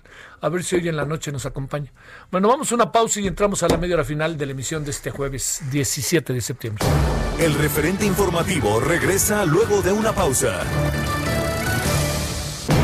Estamos de regreso con el referente informativo.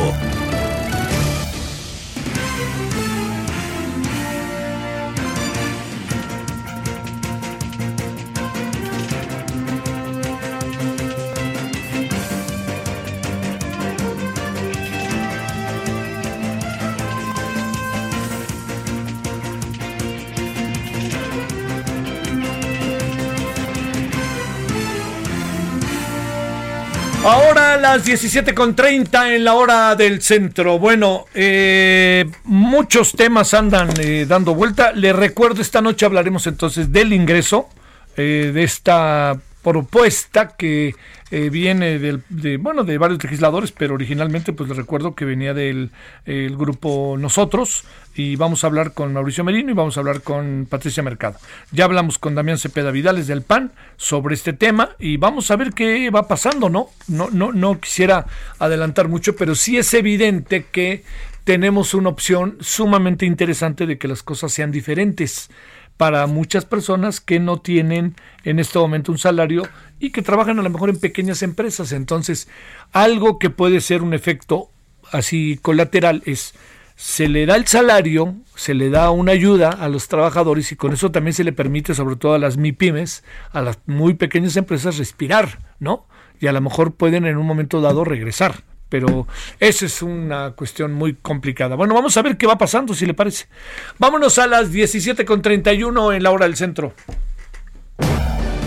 Solórzano, el referente informativo. Uh, Misael Zavala, ¿qué fue lo que pasó con esta bateada de cuatro esquinas, como era en el béisbol, a los abogados de Ricardo Anaya, lo que significa Ricardo Anaya en sí mismo? Javier, buenas tardes, buenas tardes al auditorio. Pues sí, efectivamente hoy el ex candidato presidencial Ricardo Anaya recibió algo así como un revés, luego de que un juez federal rechazó admitir la demanda por daño moral que promueve el panista en contra de Emilio Lozoya Austin, exdirector de Pemex.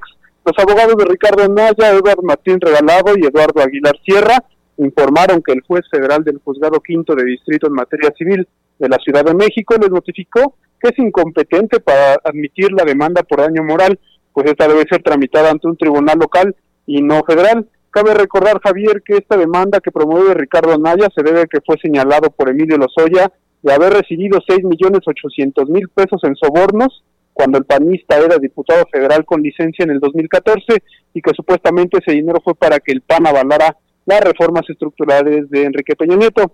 Y bueno, Javier, pues con esa notificación parece que los abogados de Ricardo Anaya se equivocaron, pues la demanda es un asunto del fuero común, aunque ellos insisten que un juez federal si es competente para recibir estos casos, y bueno, pues adelantaron que irán hasta las últimas consecuencias y de ser necesario, pues acudirán a un juez en lo local. Javier, esta es la información. A ver, a ver, a ver, a ver. ¿Quiere decir que Colorín Colorado ya no va por ahí, ahora puede irse por otro lado o qué fue lo que pasó con esta demanda? Sí, así, sí, así es. El juez eh, federal la rechaza y ahora eh, lo que harán los abogados es acudir a un juez local para, eh, para promover esta demanda y eh, por daño moral y, y seguir los cauces legales, eh, pero ahora en un juez local. Ajá. O sea que el asunto no para, porque si se, si se establece, si se le da entrada y se lleva efecto esta demanda, eh, un, de cualquier manera procede. Lo que sí me, sorprende que hayan ido a un marco federal cuando era un asunto local, ¿no? Y que se hayan ido con la finta los abogados. Pues ¿dónde están sus conocimientos, querido Misael? Sí, así es, pues eh, ellos eh, justifican que es un caso que debería ser llevado por un juez federal. Sí, sí, sí. Pero bueno, sí, es, es, es un tema que sí tiene que ver más con el, con el foro común y bueno, sí parece que, que, erraron esta vez los abogados de Ricardo Anaya. Como dicen por ahí, que a lo mejor lo aventaron y dijeron, es chicle a ver si pega, ¿no? Algo así, pero pues nomás no. Posiblemente. Gracias, Misael, muy buenas tardes. Gracias, Javier, buenas tardes. Bueno, vámonos a las 17.34 en hora del centro. Amado Azueta, ¿cómo estuvo el informe de la señora Claudia Sheinbaum, segundo informe de gobierno, como jefa de gobierno de la ciudad? Hola, ¿qué tal Javier? Efectivamente, fíjate que debido a la alerta sanitaria que aún vive la Ciudad de México por el COVID-19, este segundo informe de labores fue de manera virtual, mientras la jefa de gobierno estaba en el patio del antiguo Palacio del Ayuntamiento ofreciendo su informe acompañada de todo su gabinete. A unas cuadras de ahí, el Congreso de la Ciudad de México, los legisladores eh, la Junta de Coordinación Política y la mesa directiva pues atendían este informe y el resto de legisladores lo hacían vía remota. Eso fue lo primero que llamó la atención de este informe. Y bueno, después de que dieron su posicionamiento los partidos políticos, pues la, la jefa de gobierno pues habló y dijo que se ha combatido la pandemia sin descuidar el resto de áreas de gobierno. Escuchemos cómo lo dijo. Este año atendimos la pandemia reorientando cerca de 4.700 millones de pesos a salud y apoyos a la población y a microempresas. Ampliamos la condonación de cargos por pagos de predial y tenencia y la situación económica ha implicado una reducción de los ingresos de cerca del 8% de lo programado.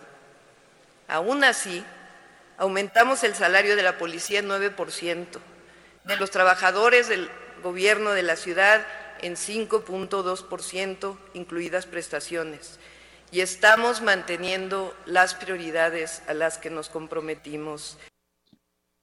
Fíjate que reconoció el trabajo del personal de salud por enfrentar la crisis sanitaria y de todos los servidores públicos que de una u otra forma también han apoyado y desde luego también habló sobre las cifras de educación, eh, las cifras de salud, obras públicas, temas que también fueron abordados en esta eh, en este informe a los damnificados por el sismo de hace tres años les dijo que no se quedarían sin vivienda. Y respecto al tema de seguridad ciudadana la jefa de gobierno dio su respaldo al jefe de la policía Omar García Harfush y aseguró que los delitos de alto impacto han disminuido. Y lo explicó de esta manera. Escuchemos. En el caso de delitos de alto impacto de un promedio diario de 168 en enero de 2019 pasamos a 84, es decir, una reducción del 50%, reconocido por el Sistema Nacional de Seguridad. Víctimas de homicidio doloso, de un promedio diario de 4.9 en enero de 2019 y 6.1 en mayo del 2019, se redujo a un promedio diario de 2.6 en agosto del 2020, es decir, una reducción de víctimas de homicidio doloso del 57%. El robo de vehículos con violencia aseguró que este se ha disminuido en 40%, en el robo en el sistema de transporte colectivo un 84%. Y bueno, al final de este informe pues junto tanto la Cámara eh, de Diputados de la Ciudad de México como la misma jefa de gobierno y su gabinete guardaron un minuto de silencio por todas las personas que han fallecido por esta enfermedad del COVID-19. Así que ahora pues es turno de la Cámara de Diputados revisar este informe y pues eh, responderle también a la jefa de gobierno. Es el reporte que tenemos, Javier. Amado Azueta, te pregunto, si no hubiera habido COVID, ¿las cifras serían las mismas? Pues eso es lo que precisamente van a analizar los legisladores, Javier yo creo que no, ¿eh? Yo creo que el encierro provocó disminuciones, no necesariamente las políticas asertivas. Oye, y otra cosa, ¿la, la, la, ¿hubo diálogo o no alcanzó a haber diálogo? Porque en otras ocasiones sí ha, habido que paran los legisladores y preguntan, en fin. No, fíjate que hubo un posicionamiento por parte de todos los legisladores a favor de la jefa de gobierno, excepto el PAN, que fue un poco más duro y criticó la gestión. Sin embargo, la mayoría de, de pues de políticos pues eh, de, reconocieron el trabajo a la jefa de gobierno. Eso es lo que lo, lo, que se dio el diálogo no se dio de manera directa toda vez que fue virtual y cada quien dio su punto de vista en el eh, en, el, en la tribuna tanto de la Cámara de Diputados como la jefa de gobierno en el antiguo Palacio de Ayuntamiento, Javier. ¿No hubo manera de que las, la jefa de gobierno escuchara los posicionamientos? Sí, desde luego, había una pantalla en la que la jefa de gobierno escuchó ah, todo lo que decían los legisladores y también lo que este, los legisladores este, escucharon también a la jefa de gobierno. Incluso al final, cuando ella estaba dando las gracias, se alcanzaba a escuchar cómo algunos estaban conectados y también le aplaudían de manera virtual a la jefa de gobierno. Eso está bien. Bueno, pues es hasta donde da la situación que estamos viviendo, ¿no? Gracias, Amado. Buenas tardes, Javier. Vámonos a las 17.39 en la hora del centro. Solórzano, el referente informativo.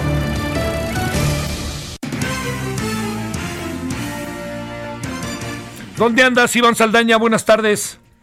Javier, auditorio, muy buenas tardes. Fíjate que las entidades federativas han dejado de percibir alrededor de 179 mil millones de pesos en participaciones federales con este gobierno, el gobierno de Andrés Manuel López Obrador llamado de la Cuarta Transformación, y al cierre del año podrían superar los 209 mil millones de pesos en total. Esto lo denunció la coordinadora de la bancada del PRD en la Cámara de Diputados, Verónica Juárez.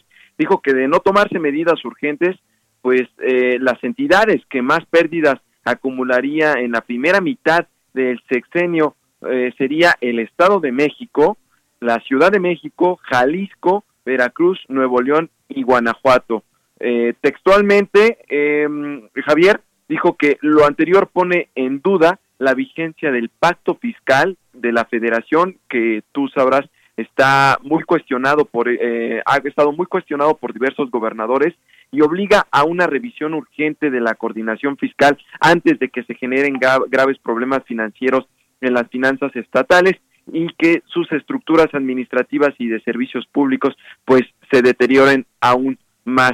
La legisladora por el estado de Jalisco también señaló que la reducción en participaciones federales responde al menor crecimiento económico del país y a la consecuente disminución de los ingresos públicos. Nada más comentarte brevemente, de acuerdo, e, esto es de acuerdo a un análisis de la misma bancada que toman, que ha disminuido en total más esto, estos casi ya 200, bueno, 179 mil hasta el momento, eh, millones de, de pesos, de 2019 a la fecha son 179 mil millones, pero podrían aumentarse a 209 mil porque eh, ya lo ha denunciado la propia bancada, se van a recortar 30 mil millones de pesos respecto a lo probado en los ingresos del 2020 se propuso para que se recorte el próximo año. Javier, van a tener todavía una disminución más grande. Ya se ha alertado eh, desde la oposición que van a pues a hacer defensa de los recursos de los estados, pues dicen que también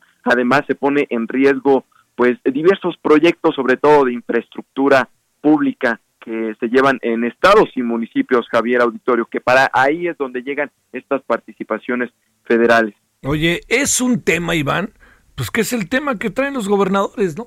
Los que traen, o sea, es el, el yo, yo doy dinero, yo doy impuestos, yo pago, pago y no me regresan nada, ¿no? Sí, y, algunas eh, entidades, pues eh, los recursos que reciben de la federación equivalen incluso hasta aproximadamente el 90% de sus ingresos, Javier, y pues de alguna manera es un pacto que, pues el, llamado pacto fiscal, en el cual pues se llegó a un acuerdo de una repartición y pues ha ido, eh, pues se ha habido una reducción y pues básicamente resaltan estas entidades, Ciudad de México, Estado de México, Jalisco, Veracruz, Nuevo León, Guanajuato, que han sido las más eh, pues oprimidas eh, por esta reducción. Pues, tan solo el Estado de México, 28.823 millones de pesos desde el 2019 a la fecha.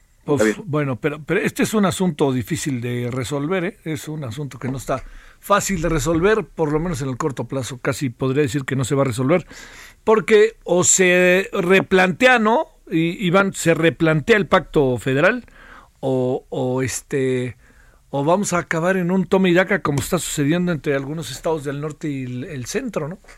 Y hay que estar muy alertas para esta discusión próxima que se viene en el presupuesto, en el paquete fiscal que se va a discutir en el Congreso.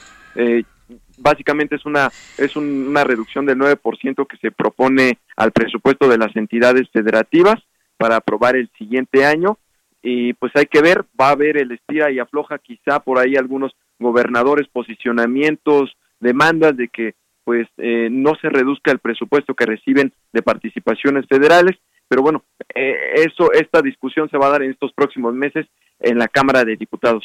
Sale, muchas gracias Iván, buenas tardes. Muy buena tarde a todos. 17 con 44 en la hora del centro. Solórzano, el referente informativo. A ver, París, ¿qué tienes de nuevo? ¿Qué tienes ahora? De nuevo, buenas tardes, perdón. Buenas tardes, Javier, amigas, amigos del Heraldo de México. Y es que los gobiernos de México y Estados Unidos acordaron ampliar las restricciones a cruces y viajes no esenciales en la frontera común hasta el 21 de octubre para evitar la propagación de la pandemia de COVID-19 en ambos países.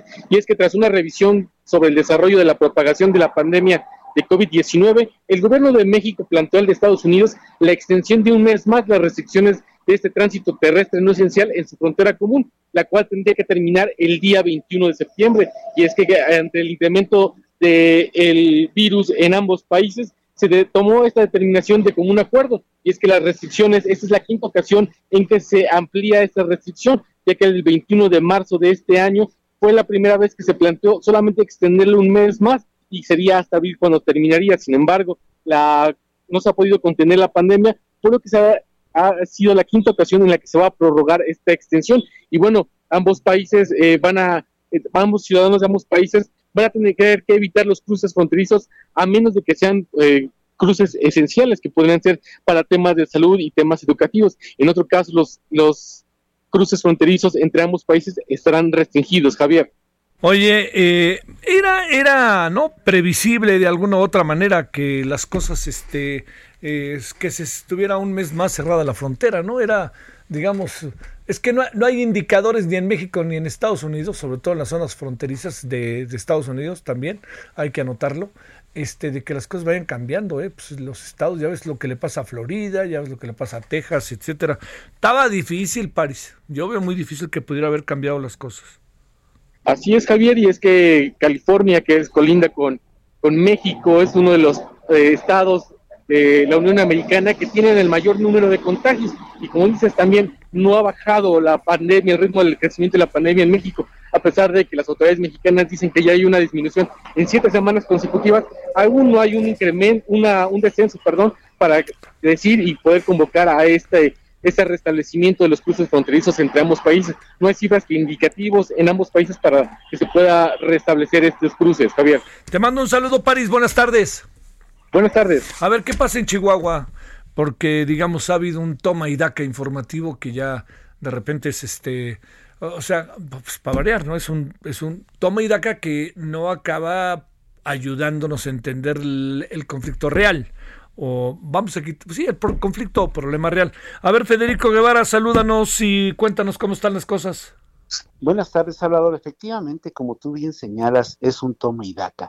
Por un lado, vemos a los productores agrícolas con su campamento, haciendo su carne asada, eh, eh, guardias de 24 horas donde entran productores de un riego, de un distrito de riego, son sustituidos por otro grupo. Y por el otro lado, a mil elementos de la Guardia Nacional técnicamente haciendo nada, a la espera de una instrucción. Y esto ha sido una guerra de dimes y diretes, pero no hay avance, no hay diálogos, no se ha establecido absolutamente nada. Simple y sencillamente son unos productores agrícolas a la espera y una Guardia Nacional haciendo exactamente lo mismo, a la espera. El día de hoy, en esa calma chicha, el Congreso del Estado de Chihuahua sesionó en las inmediaciones de la presa, lugar donde ya hace casi dos semanas permanecen tomadas las instalaciones de la presa por productores agrícolas que se oponen a la extracción de agua. En dicha reunión el Congreso apoyó a los productores. La presidenta del Congreso del Estado, Blanca Gámez, en su, en su mensaje, mostró respaldo del Poder Legislativo a la lucha de los productores y rechazó la intención de la Guardia Nacional de encarcelar a tres hijos de productores porque los volvieron con armas propias del ejército. Y ahí es también donde entra un poco la disonancia. O sea, es un delito. Invariablemente es un delito, sean hijos de productores o no. Pero en fin, los apoyaron el Congreso. El Congreso del Estado exigió el retiro de la Guardia Nacional ahí del municipio de San Francisco de Conchos, donde se ubica la presa, así como justicia para el asesinato, para esclarecer el asesinato de Jessica Silva y su esposo, Jaime Torres, quien aún se encuentra hospitalizado. El escenario, insisto, llama la atención esta calma chicha eh, y esta espera en, en un espacio donde no hay negociaciones. Este, hoy el gobierno federal dice que el gobierno de Javier Corral está poniendo en riesgo los tratados internacionales y las actividades económicas de Chihuahua. ¿Será así? Pues lo dudo mucho, ¿eh? lo dudo mucho, insisto. Este es un acuerdo que data de 1944. 76 años han pasado en donde siempre se había entregado el agua y de la noche a la mañana se convierte en un tema. Se convierte en un tema, muchos dicen que es orquestado, muchos dicen que muchos capitalizaron, inclusive el propio, la propia figura del gobernador Javier Corral, quien ya estaba de acuerdo y estaba, eh, había firmado él eh, las fechas en las cuales se iba a entregar el agua, pero de la noche a la mañana se convierte en un asunto más político que no sabemos pues la realidad si realmente hará falta esta agua para el próximo ciclo. ¿Qué, qué, qué supones que lo detonó? Que se, adelantaron mucho, porque hasta donde entiendo la entrega del agua era el 24 de octubre, ¿no? Era como fecha límite. ¿Qué, ¿Qué, supones que pasó, eh? A mi entender, y lo digo en, una cosa muy personal, fue la presencia de la Guardia Nacional. Anterior, años anteriores se había realizado la entrega y, el pago de la cuota de agua que le correspondía a Chihuahua. El hecho de que haya llegado la Guardia Nacional, que haya hecho un desplazamiento eh, como una muestra de poder, eso fue lo que yo creo que mm, alertó alertó a los productores agrícolas de que algo más iba a pasar. Y eso fue lo que sucedió. En runrunes y runrunes eh, se hablaba de que se iba a entregar mucha más cantidad de agua que la que ya estaba establecida. ¿Y no lo sabemos si iba a ser así o fue run run? Fue run run, no lo sabemos porque obviamente con agua no ha, no ha dicho una cifra exacta del agua que se entregó. El gobierno del estado tiene una cifra, la con agua tiene otra y no se han puesto de acuerdo porque no hay un diálogo. Sale. Bueno, te mando un saludo, Federico, allá hasta Chihuahua. Igualmente, Salvador, aquí estamos pendientes. Bueno, sale Javier Solórzano, perdón. Este, le cuento que eh, estamos, eh, a ver, el gobierno de Javier Corral está poniendo en riesgo los tratados internacionales y como consecuencia las actividades económicas del estado de Chihuahua. Esto es lo que dice del otro lado del asunto en una mirada distinta, me atrevo a decir, del asunto de el señor eh, delegado de programas para el desarrollo del gobierno federal, Juan Carlos Loera de la Rosa. Es un es de la Secretaría de Bienestar y esto es pues directamente de, del gobierno federal.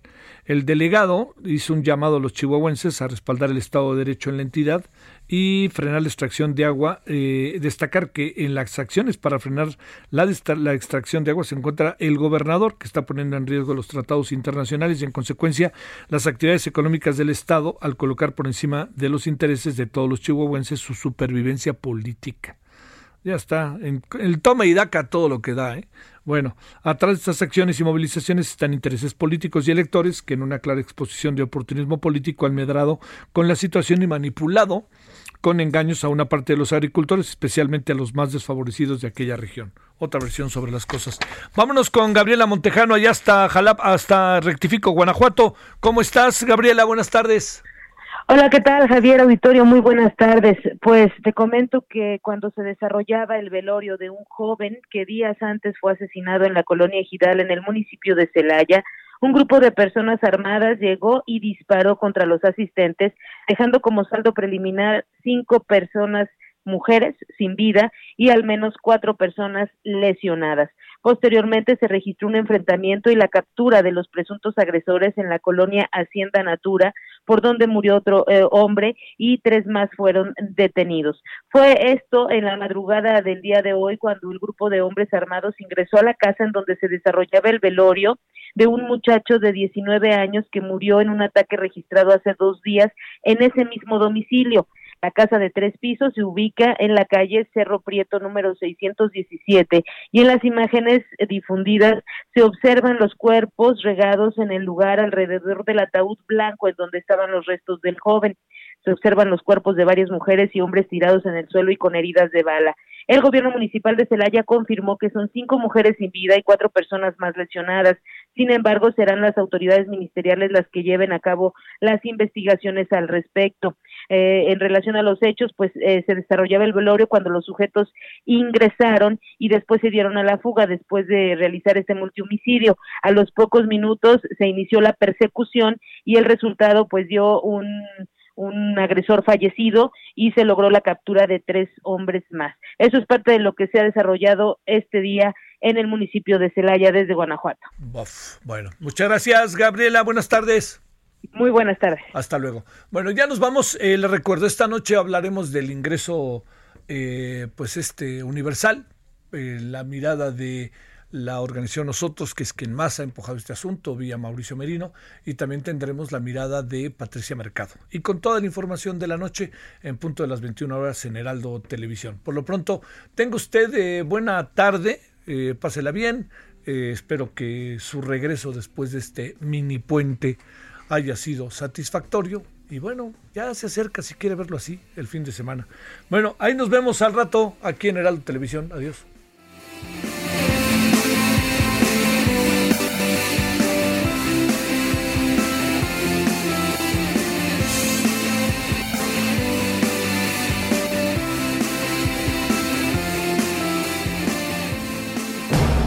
Hasta aquí, Solórzano, el referente informativo.